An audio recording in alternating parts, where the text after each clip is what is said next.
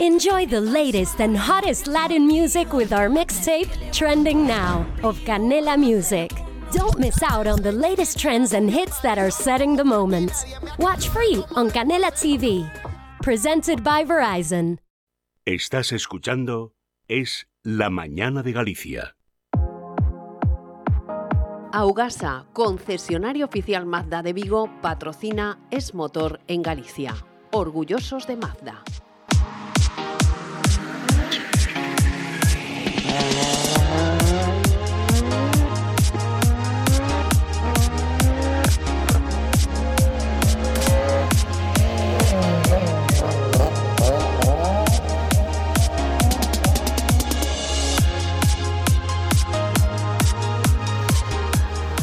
Tiempo de motor en Es Radio Galicia en la mañana y siempre contando con Julio González de motorgallego.com. Julio, buenos días otra vez. Julio. Julio. ¿No te oigo? ¿Ahora? Ahora le tenemos. Julio, ¿estás ahí? Buenos días. Perfecto, ya nos oímos perfectamente. Y al otro lado del teléfono tenemos también a un amigo que suele ser bastante frecuente en nuestro programa. Una leyenda del automovilismo gallego en activo. Como tiene que ser, como tiene que ser. Pues eh, ya sabes lo que tienes que hacer, ¿no? Ponerte a charlar con él después de que yo le saludo. Sergio Vallejo, buenos días. Hola, buenos días. ¿Estás vivo todavía? Sí, aquí estamos. Em, no, tú lo que estás es mal rematado, porque te la juegas continuamente y sin embargo sale para adelante siempre. ¡Ay, Dios mío! Venga, Julio, dale caña. Eh, Sergio, buenos días. Hola, buenos días. ¿Qué tal? Mira, yo siempre mantuve que correrías el Dakar y al final ha llegado ese momento. es que es un vicioso, no, no, no jarmienta. sí, siempre tuve ganas, pero últimamente un poco más. Y es, la primera participación que vas en el Dakar, aunque ya has estado en un par de ocasiones como, como coche de prensa, ¿no? Sí, ya estuve un par de veces y la verdad es que pude ver la carrera bastante de cerca y, pero sobre todo el último año, pues, eh, pues un poquito más de interés en, en buscar la forma de, estar en la salida. Y después de mucho trabajo, porque estos últimos meses fueron de un trabajo constante de, para captar sponsor y, y, cerrar los acuerdos con el equipo, etc. ¿Y cómo, te estás ¿Y cómo te estás preparando para la prueba, tanto física como mentalmente? Bueno, físicamente la verdad que siempre me mantuve bastante en forma y, creo que en ese sentido estoy bien. Pero eh, tenía una asignatura pendiente que era pues, sobre todo la conducción en las dunas y, conocer un poquito más eh, cómo se afrontan eh, los roadbooks, en fin, todo ese rollo. Pero creo que con la ayuda de Diego me, pude preparar bastante bien. Ya estuvimos un par de veces en Marruecos, la última la semana pasada y la verdad que me encuentro aceptablemente preparado. no, te lo iba a preguntar ahora, o sea, los consejos de tu hermano Diego tienen que ser una, una pasada, o sea, fundamentales sobre todo para tu primera participación. Sí, sí, como te digo, porque hay una serie de aspectos que, esta carrera es, sigue siendo automovilismo, pero no tiene nada que ver con, con los rallies, o sea, es, más una cuestión de conocer eh, pues que, tienes que cuidar el coche, los rumbos, eh, la comunicación con el copiloto y luego la conducción de las dunas que tiene su historia. Llevas un, auténtico juguete, llevas un, un buggy, un V8 de 7.000 centímetros cúbicos. ¿Ya lo has probado? ¿Has rodado con él ya en Marruecos? Sí, sí, ya lo pude probar en octubre y la verdad que el coche es una pasada. Es un, coche muy simple a nivel de mantenimiento y fiabilidad pero es un, aparato que, la verdad que da, gusto conducirlo. Se parece mucho al Porsche de tierra con el que hice los campeonatos de España, pero con unas dimensiones bastante más grandes. Y esta es una pregunta así un poco de, novatos, o por decirlo de alguna manera. ¿Notaste muchísima diferencia entre conducir en dunas, eh, tierra y asfalto? Sí, la verdad que sí, que es muy distinto. Eh, lo primero, leer las dunas, porque dependiendo de la hora del día, si el sol está muy arriba, se ven mal los relieves y, creo que es una cuestión de, entrenar la, vista, o sea, acostumbrarte a verlas y, leerlas antes de, llegar. Luego, eh, en fin, tiene su historia porque primero tienes que tratar de superarla si es una pendiente muy pronunciada, pero cuando llegas a la cresta de la, de la luna, pues tienes que tener cuidado porque eh, la caída puede ser complicada. De hecho, todos los accidentes que hay en las lunas son, suele ser por eso, ¿no? Porque para no quedarte subiendo, eh, corres con demasiada velocidad y, y puedes volar. Entonces, en fin, eh, poco a poco me fui haciendo a ello y, sobre todo esta última semana que estuve con Diego dos días solo con él, estuvimos de sol a sol, o sea que, pudimos rodar muchos kilómetros y, la verdad que cada vez me encontré más solo. No, no, desde luego, llevar a tu hermano al lado para que te vaya enseñando es una auténtica pasada.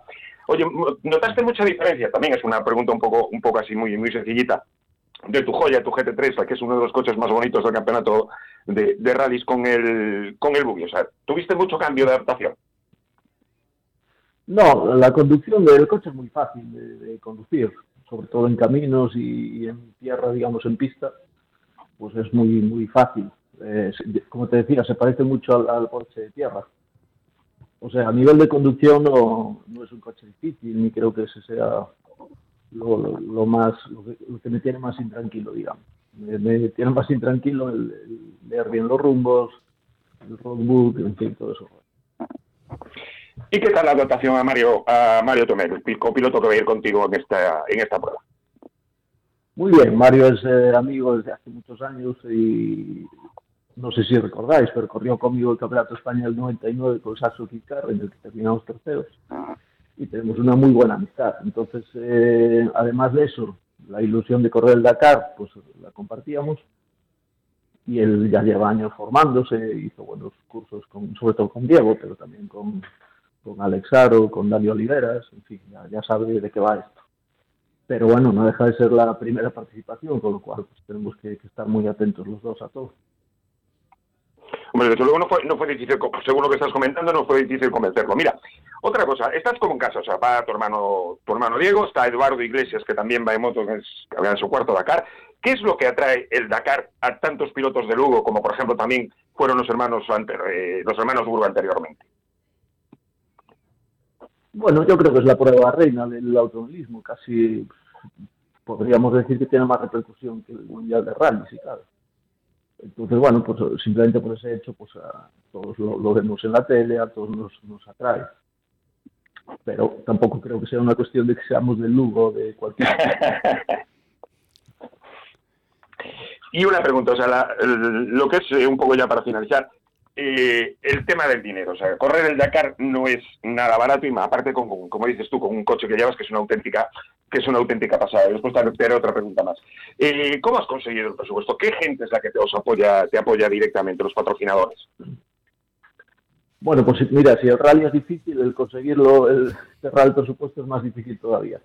Por un lado, tengo que decir que, la ayuda de Oscar Fuertes y del equipo para, pues, pues, conseguir unas condiciones buenas dada mi, experiencia, aunque no en este tipo de carreras, pero sí en, el automovilismo y en los rallies, pues creo que eso me ayudó a que consiguiera un buen precio, digamos, de, alquiler de coche, de equipo, etc. Pero, eh, por suerte, tengo el, sponsor mío de los últimos años, como es Hijolusa, Patatas Hijolusa, que sabéis que en el Porsche es uno de los que me apoyaron últimamente conseguir recuperar el apoyo de Leche Río a través de la marca de los batidos energéticos OptiPro. Y luego tengo otros pequeños sponsors como Nasauto, Turini, The Wall, Frisaques, en fin. Y luego las instituciones, que en ese sentido las instituciones tengo que decir que la Junta de Galicia, la Diputación de Lugo, el Consejo de Lugo, etcétera, todos me echaron una mano, unos en mayor o menor medida, pero aún siendo de distintos colores políticos, etcétera, pues todos estuvieron conmigo en, este proyecto y en la presentación estaban todos, lo cual me enorgullece el conseguir que, distintos colores políticos pues que, vean en esto una, un programa a apoyar. Y una pregunta que es la que, me quedaba en el tintero para, ya, para terminar. ¿Quién, eh, ¿Qué lleva esa asistencia? ¿Quién te da la asistencia? Bueno, digamos que estamos dentro del paraguas de, del Astara Team, en el que está Oscar Fuertes con Diego de copiloto, Laia Sanz y Guerini de copiloto, y Carlos Checa y, Mar Entonces, aunque no somos digamos, no compartimos colores ni tal, pues sí que estamos dentro de su estructura y nos dan un apoyo a nivel de, de, cambios, asistencia y tal. Pero llevo un mecánico exclusivo mío, que es David de, Ávila, que, digamos que será un poco el, el, responsable de nuestro coche y el que vele más por nuestros intereses. Pues ya ven ustedes, señores oyentes, se acerca el Rally Dakar, un gallego un año más, él no, pero sí gallegos en el Dakar. Él va esta vez eh, pilotando, un auténtico monstruo, y le deseamos naturalmente la mejor de las suertes, porque si le va bien a Sergio Vallejo en el Dakar, nos va a ir bien a todos los gallegos, que nos sentiremos muy orgullosos y sobre todo los patrocinadores van a tener su retorno, que también es importante para que sigan apoyando este deporte. Sergio Vallejo, un abrazo muy grande, felices fiestas y mucha suerte, que ya nos contarás a la vuelta. Muchas gracias. Un abrazo, hasta luego. Igualmente, gracias. Em, la verdad es que el bicho que lleva Julio es para llamar la atención, ¿eh? Es precioso, aparte es precioso. Pero, pero, pero esos caballajes y, ese motor. Un V8 7000 centímetros cúbicos de 380 caballos, o sea, eso es una auténtica delicia. No creo que haya duna que sea capaz de pararlo. Y aparte, y aparte con las manos de Sergio. Como tiene que ser. Oye, perdóname que tengo que dar a hablar de nuestro patrocinador, que si no luego se nos cabrea. Augasa, ya saben ustedes que eh, en este momento tiene, dependiendo de los modelos, hasta 4.000 euros de descuento. Así que, además de ver los nuevos CX5, el Mazda 2 híbrido y el nuevo Mazda MX30 100% eléctrico con carga rápida, también pueden encontrar el último modelo recién llegado del CX60 híbrido enchufable. A probar los coches más fiables y seguros del mundo, que no es que se lo digamos nosotros, ¿eh? que también lo decimos, lo dicen las revistas especializadas. Y además ahora, con un año más de garantía en toda la gama, seis años de garantía total. Lo mejor, pasarse por Gandarón 28 o por Gregorio Espino 5 para que les den más información y ver los coches. Teléfono para cita 986 26 2300 o en la página web augasa.es. Por cierto, todos los coches los entrega Augasa, los nuevos, con el depósito lleno. Vamos, Julio. Dime. ¿Qué tenemos ahora? Pues mira, ¿te parece que hablemos de la entrada en vigor de las zonas de las bajas emisiones en las ciudades? Me parece, porque va a haber un lío de mucho cuidado. No, no es que vaya a verlo, ya lo hay. Ya lo hay. A ver, ¿qué pasa? Ya lo hay las ciudades no tienen ni idea cómo aplicarlo. Es decir, Vigo iba a poner cuatro zonas, ahora ya no son cuatro, ya no se sabe. Bueno, digo, desde luego el día uno no va, no va a ser posible con todo el tema del alumbrado. Pero hay una cosa que es lo que están haciendo muchas ciudades, que es las zonas de bajas emisiones las limitan única y exclusivamente a las zonas peatonales. Ajá. Bueno, que ya, no, que ya no podías entrar prácticamente.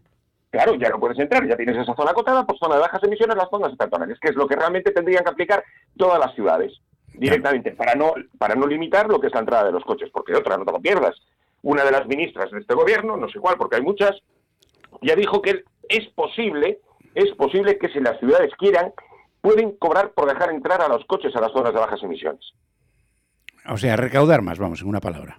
Exactamente, los coches con etiqueta pueden entrar, los etiquetas B y C no pueden aparcar en superficie, los otros sí, pero que dejen entrar a todos los coches que quieran, pero con una pequeña cuota diaria de acceso. Ya. Oye, y, me pregunto, estaba yo barrenando ahora, según hablábamos de esto, y me acordé que había pensado, a mí me da por pensar a veces, y, digo yo, vamos a ver, si de lo que se trata es de, reducir las emisiones y que la gente no soporte los gases, etcétera, etcétera, eh, ¿sirve de algo que haya un trozo de la ciudad al cual no se pueda acceder, mientras a todo el resto sí?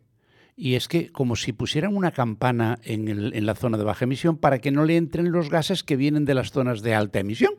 No lo acabo de entender. No, no, es que es completamente ilógico. Es que lo, lo, hemos comentado también con el tema de los coches de la Unión Europea en el año 2035. Que, van a, o sea, que no se puede en, vender coches de, combustión. ¿Qué van a poner? Una campana, como dices tú, para que no nos lleguen los, eh, los gases que salen de Rusia, de Estados Unidos, de claro, India. Claro, la contaminación, la contaminación es, mundial. La contaminación es, mundial. Es una, auténtica, es una auténtica chorrada. Oye, que sí, que se limite un poco la, lo que es el acceso al centro de la ciudad, pues oye, lo, hasta cierto punto lo entiendo. Pero es que no de esta forma. Es decir, porque tu coche eh, tenga esos años, no puedes entrar. Oye, mi coche pasa la ITV, está con los gases en perfectas condiciones y mi coche puede acceder. No porque me digas tú que es del 99 o del, 2, o del 94, no puede acceder cuando a lo mejor uno del 2007 o del 2008 emite muchos más gases. ¿Qué dices de los autobuses, por ejemplo? que son diésel en todas las ciudades y que emiten todo el humo del mundo. Las furgonetas de reparto, que hay algunas que, bueno, que no puedes ir detrás de ellas porque no ves nada. Camiones de reparto que también emiten una cantidad de humo de, de quemar mal el diésel en los centros de las ciudades. O sea, esos sí pueden entrar, pero una serie de coches no pueden porque son los que más contaminan. Es que eso que te decía, las zonas de bajas emisiones es una total incongruencia. Y es, al final de cuentas, la van a poner pues, para, que para recaudar y que entres y que pagues pues uno, dos o, tres euros al día. Y que, los que llevan cochazos puedan aparcar libremente sin ningún problema. Casi no tienen que ir a los parkings. Mira, yo te voy a poner un caso, te voy a poner un caso de un coche en concreto. Es el Mercedes C63 AMG Performance. Es un es un V8 biturbo de 700 eh, caballos. Sí. ¿Qué hizo Mercedes para evitar todo esto? Le metió un pequeñito motor eléctrico. Tiene una autonomía de más de 40 kilómetros y ese coche, o sea, estamos hablando de un V8 biturbo, ese coche es coche cero, e, emisiones cero. Con un par de narices. Ese motorcito eléctrico que le da una autonomía superior a los 40 kilómetros. Una maravilla, vamos. O sea, alucinante. Ay, Dios mío. Oye, por cierto, ¿cómo va el precio del combustible?